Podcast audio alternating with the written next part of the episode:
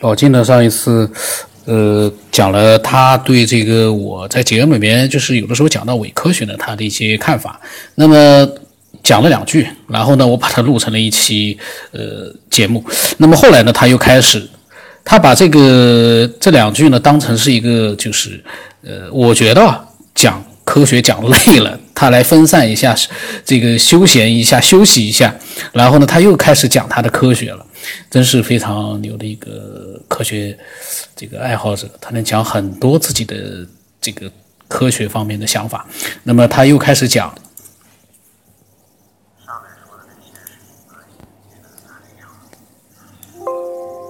啊，那我步入正题再说第二个问题。宇宙的运动模式是这样的话，那么我们人是宇宙的一部分。或者说是一个缩小了的宇宙，那么我们的能量动力是从哪来的？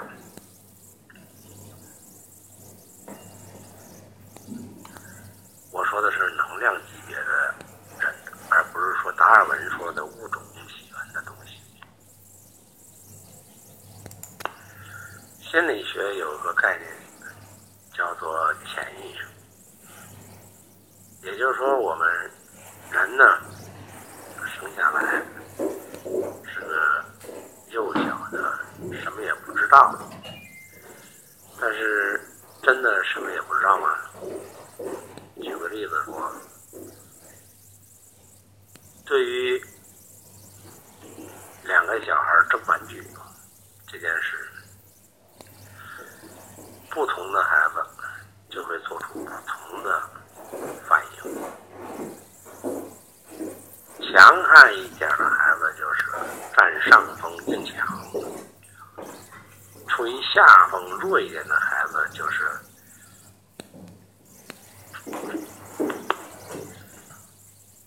或者是求助，或者是放弃，或者是再寻求别的机会。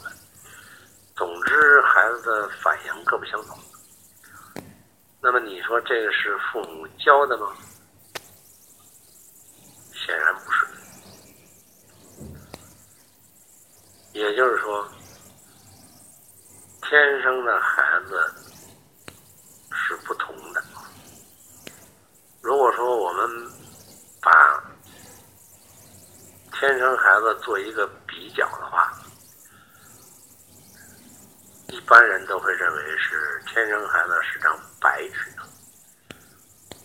但是从我学习的幼教专家的嘴里得知一个经验：天生的孩子是一张色纸，而不是白纸。也就是说，他天生携带的一些意识倾向。也是他们有一定的能量模式，各不相同，所以这种模式碰到了一些现实问题的时候，他做工的反应是不同的。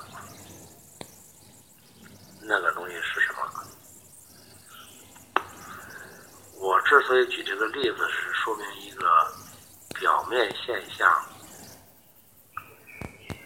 是隐含着一个内在原因的，这个内在原因就是他潜在内心里边隐藏的东西是什么？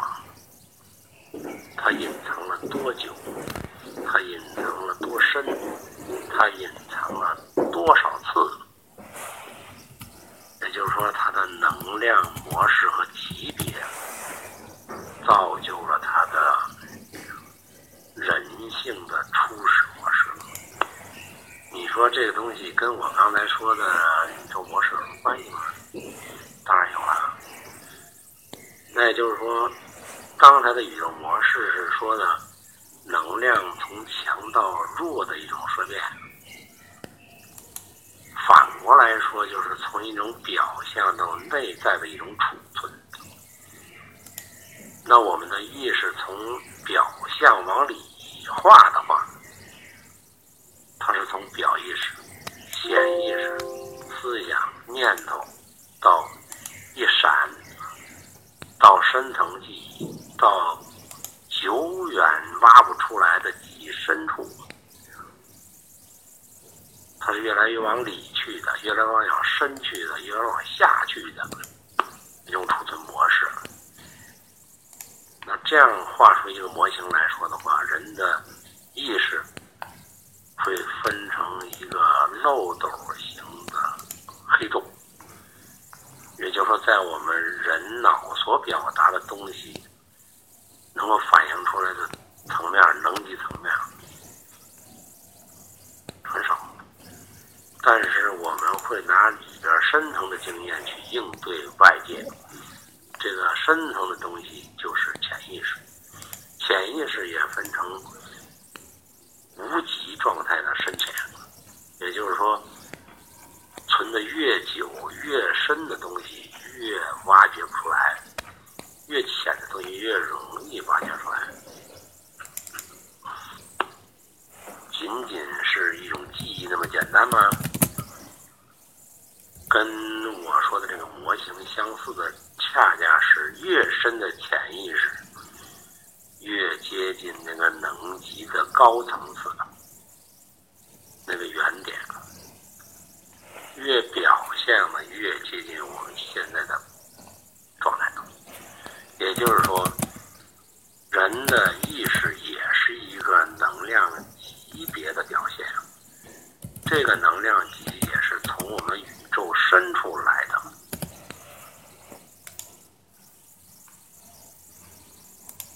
它在衰变，衰变到我们现在这个状态下，叫做潜意识。但是从我们宇宙深处那个爆炸原点的能级开始，到我们现在脑细胞所反映的思想之间，无数个意识能级。这个意识能级从来都没有。离开过我们每一个个体的意识，也就是说，我们所有的记忆的驱动，刚才说了，高能级驱动低能级，而不是低能级反馈高能级。也就是说，真正的智慧是从那个宙原点的能量级开始的。换句话说，我们脑子背后有一个深层的。意识黑洞，每个人、每个生物体，包括每个非生物体，都是这样的。它只要有能级，只要处在宇宙的一个时空状态下，背后都有一个深深的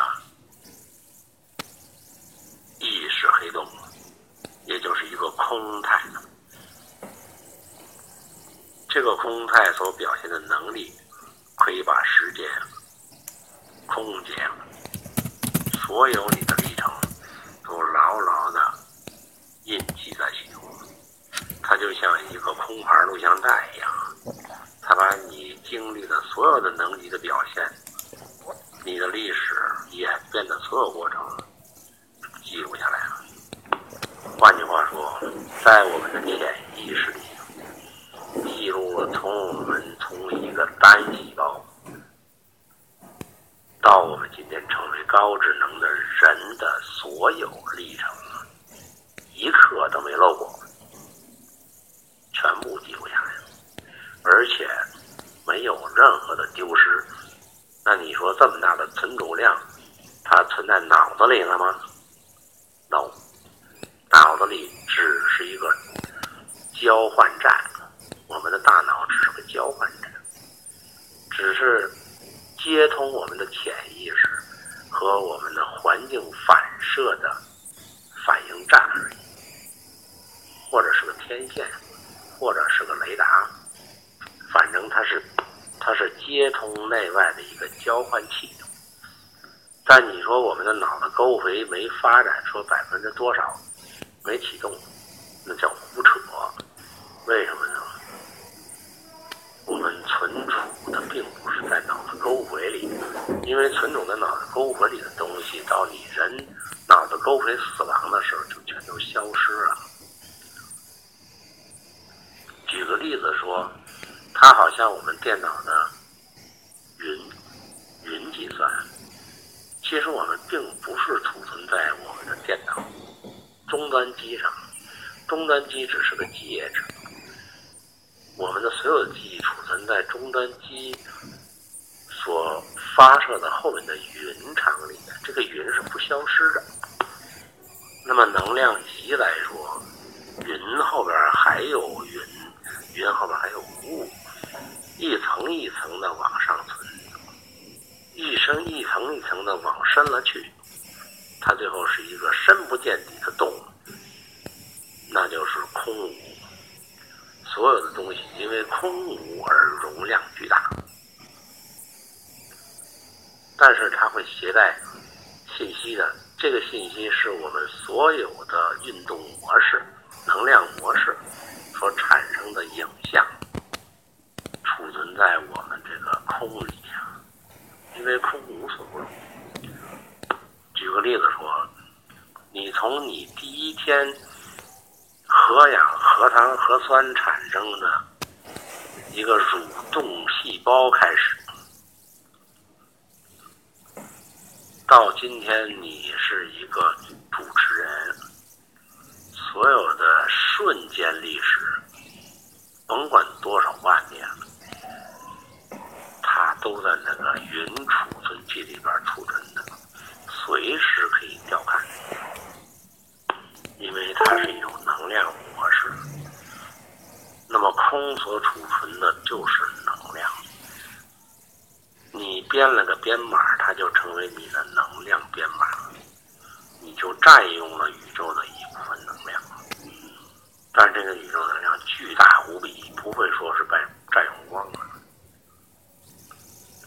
你才占了百分之几，但是别忘了，最高的能级状态是空。那么这个空，也就是导致你所有过程演变的源泉。假如你的记忆是空的话，那么所有的能量衰变显现的过程。对它空来讲毫无意义，因为它从来没动过，从来没变过。换句话说，也就是我们认为时间在变，空间在变，我们在变。假如我们是地球的话，我们在看电影啊。假如我们是磁场本身的话，磁场本身也是个能量级啊。我们就会看着这小磁铁从东到西，从南到北，原来怎么回事，后来怎么回事？因为我们也知道你将来会怎么样，你从哪儿来都全知道，因为我就这特性嘛。那从这个角度你去想。我们有过过去吗？我们有过将来吗？我们有过现在吗？什么都没有。我们如如不什么都没变过。什么叫时空穿越啊？时空穿越是我们从一个地点到另一个地点，去看我们不曾看到的东西。这就局限了，是我们在一个时空只能看到一个时空的东西。我们需要到另一个时空看另一个时空的东西，这叫时空穿越。假如我们本身就是时空的话，从这儿到那儿，从以后到以前，有意义吗？都在眼前，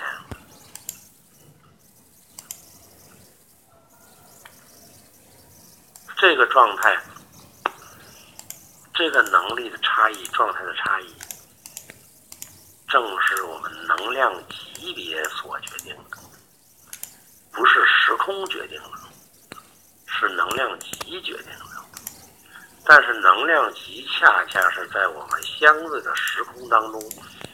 表现出不同而已。所以我们只认定时空不同，却忽略了能量级不同。那不同的能量级，它会显示出不同的时空状态。换句话说，是时空的形象是能量级产生的幻象而已。它换个能量级不是这样，就这个能量级是这样，再换一个能量级，它又不是这样。我不知道您听懂没有啊？也就是说，我们今天所看到的世界。正因为我们这个能量级的局限，才看到的世界的影像。但是我们误以为我们的能力是牛逼的，所以我们的能量能级看到的世界是真实的。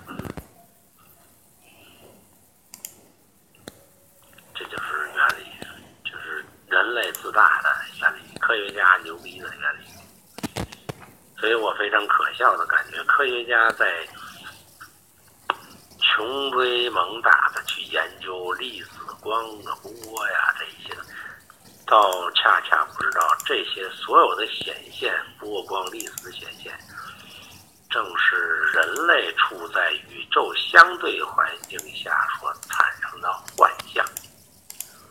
或者说是能量的表现形态，你只能看见这种形态，你换个能量级就不是这种形态了。但是你换不了，你是人。所以量子物理的最大贡献，我认为它发现了一个定义，就是物质所呈现的状态。与观察者的状态和意念有关，不知道这哪科学家说的，啊，这太靠谱了，这是。他终于发现，我他妈怎么看，你就怎么演。也就是说，二元论终于会找到一元论了，就是看者和看出来的东西。是相辅相成的，也就是说，我有这种看的能力，才能看到这个能力里边所展现的状态。我要超出这个能力，看见的就不一样。其实这个在宇宙当中已经，历史当中已经表现了。白光看半，白光看半天是白光。拿光山分析一下时，他就青橙黄绿，就是红橙黄绿青蓝紫了。再拿射电再看一下的话，它就成成贝塔伽马了。但是它还处于同一个能级里面，还没超过这个能级。如果它超过这能级以后，可能光也没了，声音也没了，嗯，什么都没了。我背就没了。那么老金呢？他讲了很多的潜意识啊，还有一些关于科学上面他所呃想要讲的一些东西。我呢就是在想，我在想科学呢它是这样，嗯，目前的科学呢它是有它的一个等级的，就像他说的能量级一样的，可能呢现在的科学能量级呢还没达到比较高深的那个地步，但是已经了不起了，因为。如果没有科学的话呢，呃，老晋他也没有办法了解这么多的关于宇宙的各方面的一些，呃，他的知识，包括他自己的天马行空，那都在科学的基础之上啊，那也都是科学家做了一些发现之后，呃，给所有的人呢一个更高更大的一个可能性，而科学呢，呃，就像发现宇宙的这个范围一样，它一步一步的在。不断的在往高处走，呃，不可能是立刻攀到宇宙的最最边缘，那个就不太可能。一步一步来的。所以现在你看科学，好像有些东西不是它的方向不对啊。这些人我感觉就他，比如说老金，有呃可能对科学他也有他的想法，但是呢，科学照现在的情况发展下去的话，不管他的小方向里面有没有什么错误，你现在没有比科学更好的方式来说明一些东西，包括来告诉人们一些东西。目前人们所谈论的很多东西，都是在科学发现了它之后，人们才有了他谈论的一个呃这个空间。因为在这之前都没有发现的东西，你谈也没法谈，全是空的，都是一些这个宗教里面的一些学说、哲学里面的一些学说，那些毕竟呃只是一些思想性的东西。跟真正的科学真正发现的东西呢，还是不一样。但科学，你说它现在它还在发展呀，你不能对科学要求它完美、十全十美，解答所有的你觉得是需要可以解答的那个，现在还没到那个地步。我个人看法啊，老金真的是蛮厉害的，讲了好多他的想法。我觉得，呃，他的东西我录出来之后，还会再听的，因为刚才听的时候呢，嗯，我一下子也没有什么，因为这他讲的都是他个人的一些。呃，通过知识，呃，产生的一些，嗯，他的一些对宇宙这个这个环境、这个世界他的看法，我呢也没有什么，嗯，别的看法，我只是学习吧。他讲了，我就认真的去听听吧，我觉得蛮好的，很有价值。那希望更多的爱好者呢，也能分享你所知道的、你想知道的，或者说是你已经知道的，嗯，你的各种各样的见解。那今天就到这里吧。我的微信号码呢是 b r o n b r o n s 八，不知道什么八。微信的名字是九天以后。呃，经常有人在私信里面留言问我你的微信号码是多少，我就不想说了，因为，嗯，微信号码这是个问题嘛。那么多人加了我，他们都没有问过我。嗯，我在想，你如果真的喜欢这个节目，我的微信号码那随处可见，那个是很很容易就得到的信息，你再来问我，我就会觉得你。真的，连微信号码都搞不到，我也挺无语的。那今天就到这里吧。